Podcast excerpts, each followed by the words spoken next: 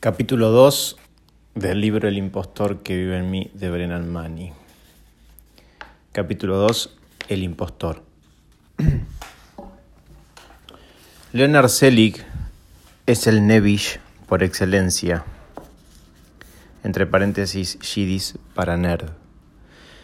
En la hilarante y provocadora película de Woody Allen Selig, él es una celebridad y un cero a la izquierda que encaja en todas partes porque realmente cambia su personalidad para cada situación en la que quede involucrado.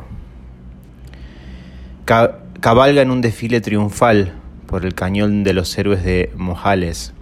Se interpone entre los presidentes de Estados Unidos, Heber Hoover y Kelvin Coolidge. Hace payasadas con el boxeador Jack Dempsey y habla de teatro con el dramaturgo Eugene O'Neill. Cuando Hitler reúne a sus partidarios en Nuremberg, Leonard está allí mismo en la plataforma de oradores.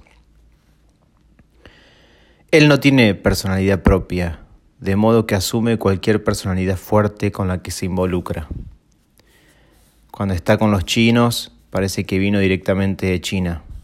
Con los rabinos, milagrosamente le crece barba y esos rizos laterales. Con los psiquiatras imita su jerga, se acaricia la barbilla con solemne sabiduría. En el Vaticano es parte del séquito clerical del Papa Pío XII. En los entrenamientos de primavera lleva un uniforme de los Yankees y se encuentra en el círculo de espera para batear después de Baby Ruth. Toma el color negro de la piel de, un trompetista de jazz, la gordura de un obeso, el perfil de un indio mojab. Es un camaleón, cambia de color, de acento, de forma según cómo cambia el mundo a su alrededor. Él no tiene ideas u opiniones propias, simplemente se ajusta y se conforma. Solo quiere estar seguro, encajar, ser aceptado, ser querido. Es famoso por no ser nadie, una no persona. Yo podría desligar la caricatura de Allen de la gente complaciente, pero encuentro gran parte de Leonard Selig en mí mismo. Este farsante radical de mis deseos egocéntricos lleva mil máscaras. Mi brillante imagen debe ser preservada a toda costa. Mi impostor tiembla ante la posibilidad de incurrir en el desagrado y la ira de los demás. Incapaz de dar un discurso directo, evade, parlotea, posterga y permanece en silencio por miedo al rechazo. Como James Masterson ha escrito en La búsqueda del verdadero yo, el falso yo juega su engañoso papel, aparentemente para protegernos, pero lo hace de una manera que está programada para mantenernos temerosos de ser abandonados, de perder apoyo, de no poder hacerle frente a algo por nuestra cuenta, de no ser capaces de estar solos. El impostor vive con miedo. Durante años me he sentido orgulloso de ser puntual, pero en el silencio y la soledad de la cabaña de Colorado me di cuenta de que mi desempeño predecible tenía sus raíces en el miedo a la desaprobación humana. Las voces de reprimendas de las figuras de autoridad en mi infancia todavía se encuentran fijas en mi psiquis y disparan advertencias de reproches y sanciones. Los impostores están preocupados por la aceptación y la aprobación, debido a su asfixiante necesidad de complacer a los demás, no pueden decir que no con la misma confianza con la que dicen que sí. Y por lo tanto se proyectan demasiado en las personas, en proyectos y causas, motivados no por el compromiso personal, sino por el miedo a no estar a la altura de las expectativas de los demás. El falso yo nace cuando en la infancia no fuimos bien amados o fuimos rechazados o abandonados. John Bradshaw define la codependencia como una enfermedad que se caracteriza por una pérdida de identidad ser codependiente es estar fuera de contacto con los sentimientos, necesidades y deseos propios. El impostor es el clásico codependiente. Para lograr aceptación y aprobación, el falso yo suprime o camufla los sentimientos, por lo tanto hace que la honestidad emocional sea imposible. Vivir a partir del falso yo nos crea un deseo compulsivo de presentar una imagen perfecta al público para que todo el mundo nos admire y nadie nos conozca. La vida del impostor se convierte en una montaña rusa perpetua de euforia y depresión. Compra experiencias externas para proporcionar una fuente personal de significado. La búsqueda de dinero, el poder, el glamour, la potencia sexual, el reconocimiento y el estatus aumenta nuestra sensación de ser importantes y crea la ilusión de éxito. El impostor es lo que hace. Durante muchos años me escondí de mi verdadero yo a través de mi desempeño en el ministerio. Construí una identidad a través de sermones, libros y cuentos.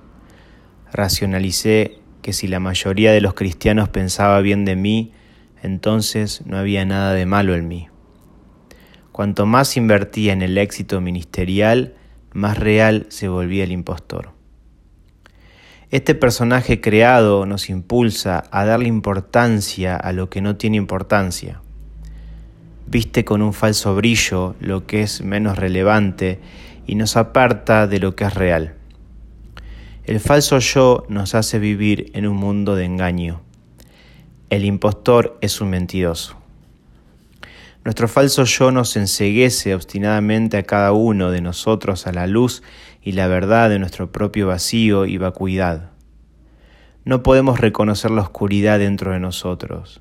El impostor, por el contrario, proclama su oscuridad como la luz más luminosa al barnizar la verdad y distorsionar la realidad. Esto me hace, esto me trae a la mente las palabras del apóstol Juan.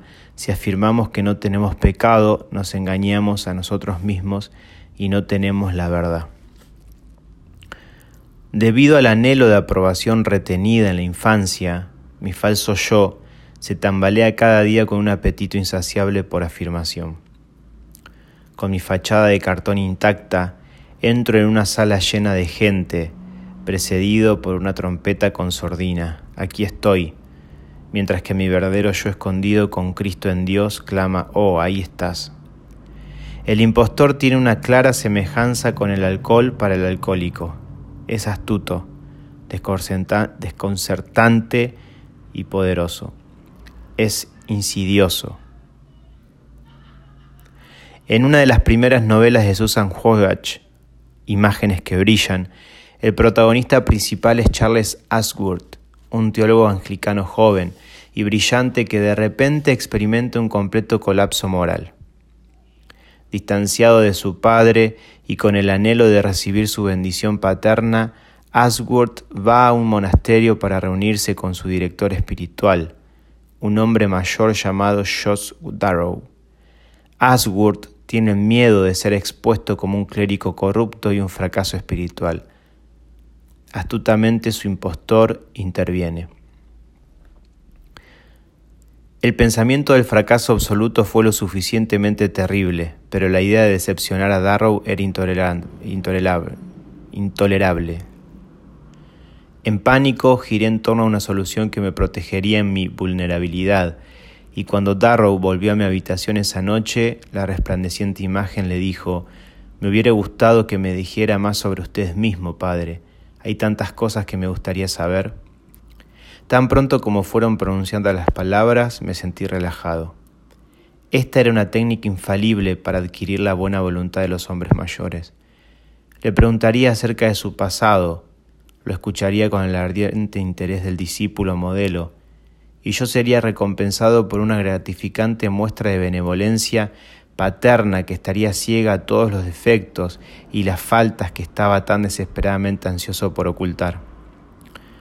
Háblame de tus días en la marina, le insistí a Darrow con toda la calidez y el encanto que pude reunir, pero aunque yo esperaba con confianza la respuesta que anestesiaría mi miedo a la incapacidad, Darrow estaba en silencio.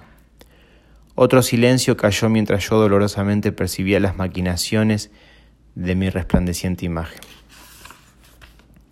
El impostor está atento al tamaño, la forma y el color de las vendas que tapan mi vacío interior. El falso yo me persuade a preocuparme por mi peso. Si me embriago con un kilo de helado y a la mañana siguiente el resultado de la balanza me angustia, quedo abatido. Un hermoso día de sol me atrae, pero para el impostor, absorto en sí mismo, cortaron el, cortaron el pimpollo del rosal. Creo que Jesús debe sonreír ante estas vanidades menores. Cuando me miro en la vidriera mientras finjo ser los productos a la venta, pero son las que no me permiten enfocarme en el Dios que vive en mí y temporalmente me roban el gozo del Espíritu Santo. Entonces el falso yo racionaliza mi preocupación por mi cintura y mi apariencia general y susurra, una imagen obesa y descuidada disminuirá su credibilidad en el ministerio. Astuto. Sospecho que no estoy solo aquí. La obsesión narcisista con el control de peso es una formidable táctica del impostor. A pesar del válido e importante factor de salud, la cantidad de tiempo y energía dedicados a adquirir y mantener una figura esbelta es asombrosa. Ningún bocadillo es imprevisto, no existe la picada espontánea, ninguna caloría es desconocida, ni una frutilla queda sin contar.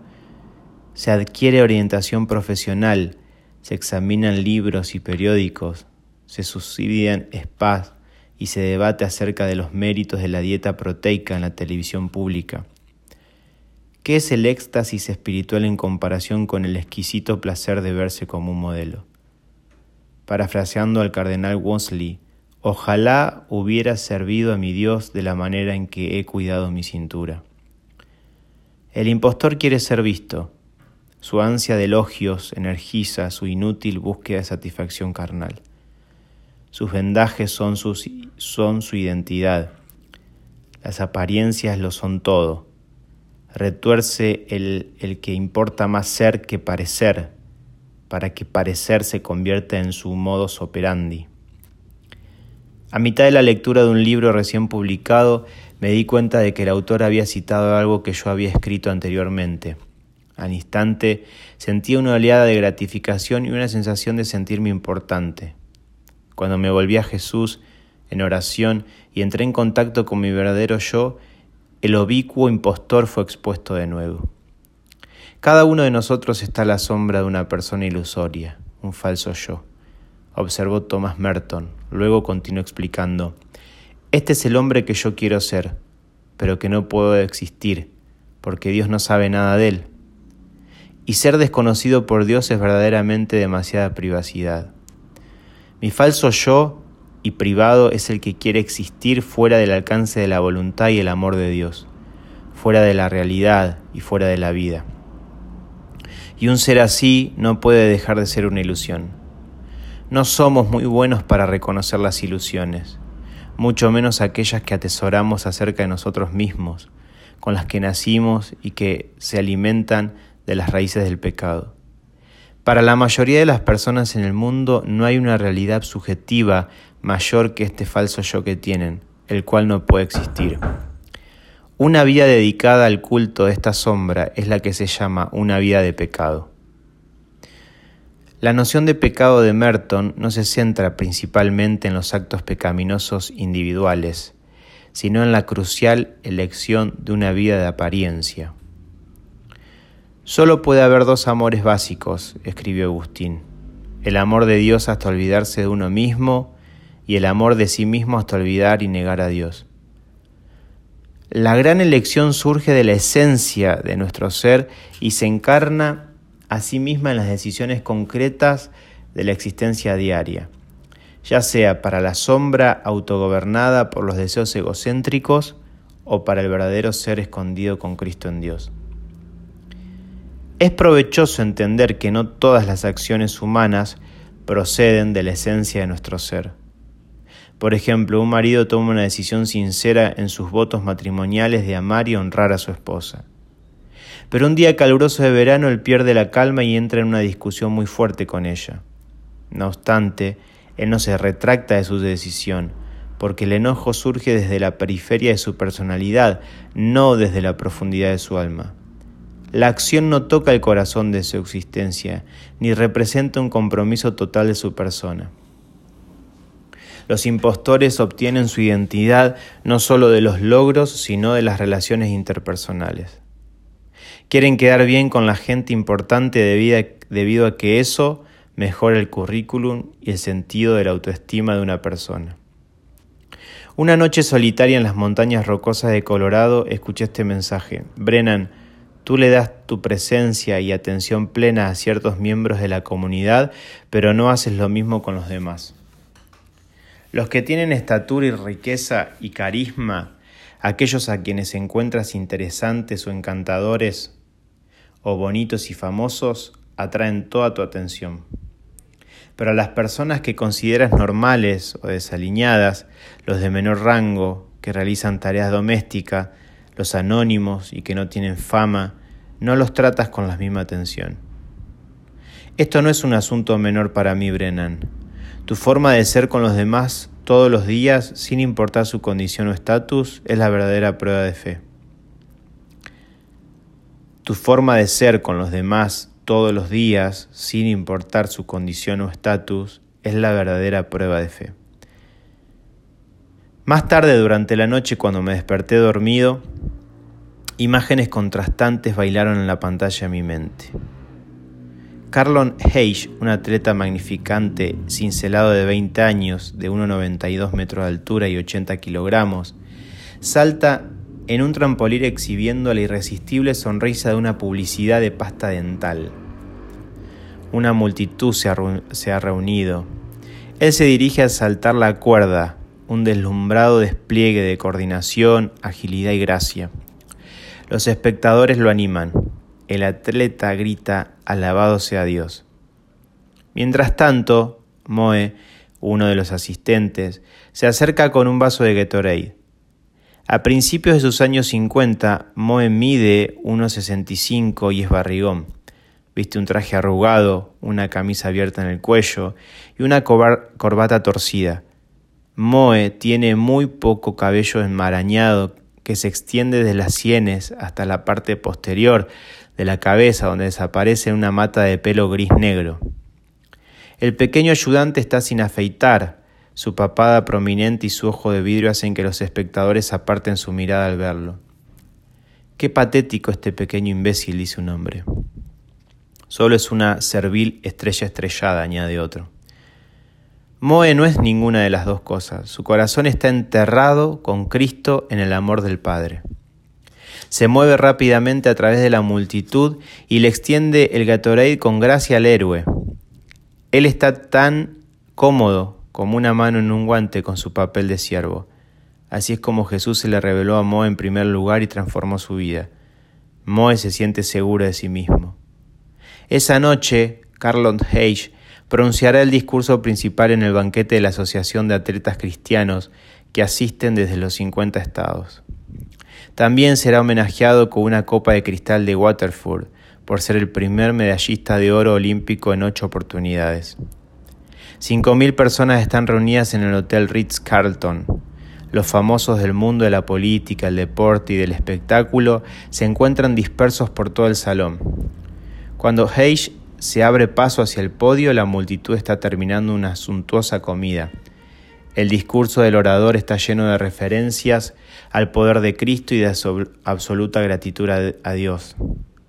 Se conmueven los corazones, los hombres, y las mujeres lloran sin reparo y a continuación dan una ovación de pie. Pero detrás de la brillante presentación, la mirada vacía de Carlton revela que sus palabras no habitan su alma.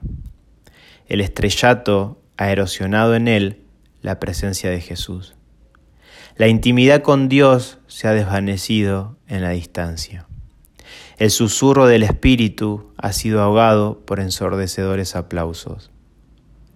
Animado por el éxito y el bullicio de la multitud, el héroe olímpico se mueve con facilidad de mesa a mesa.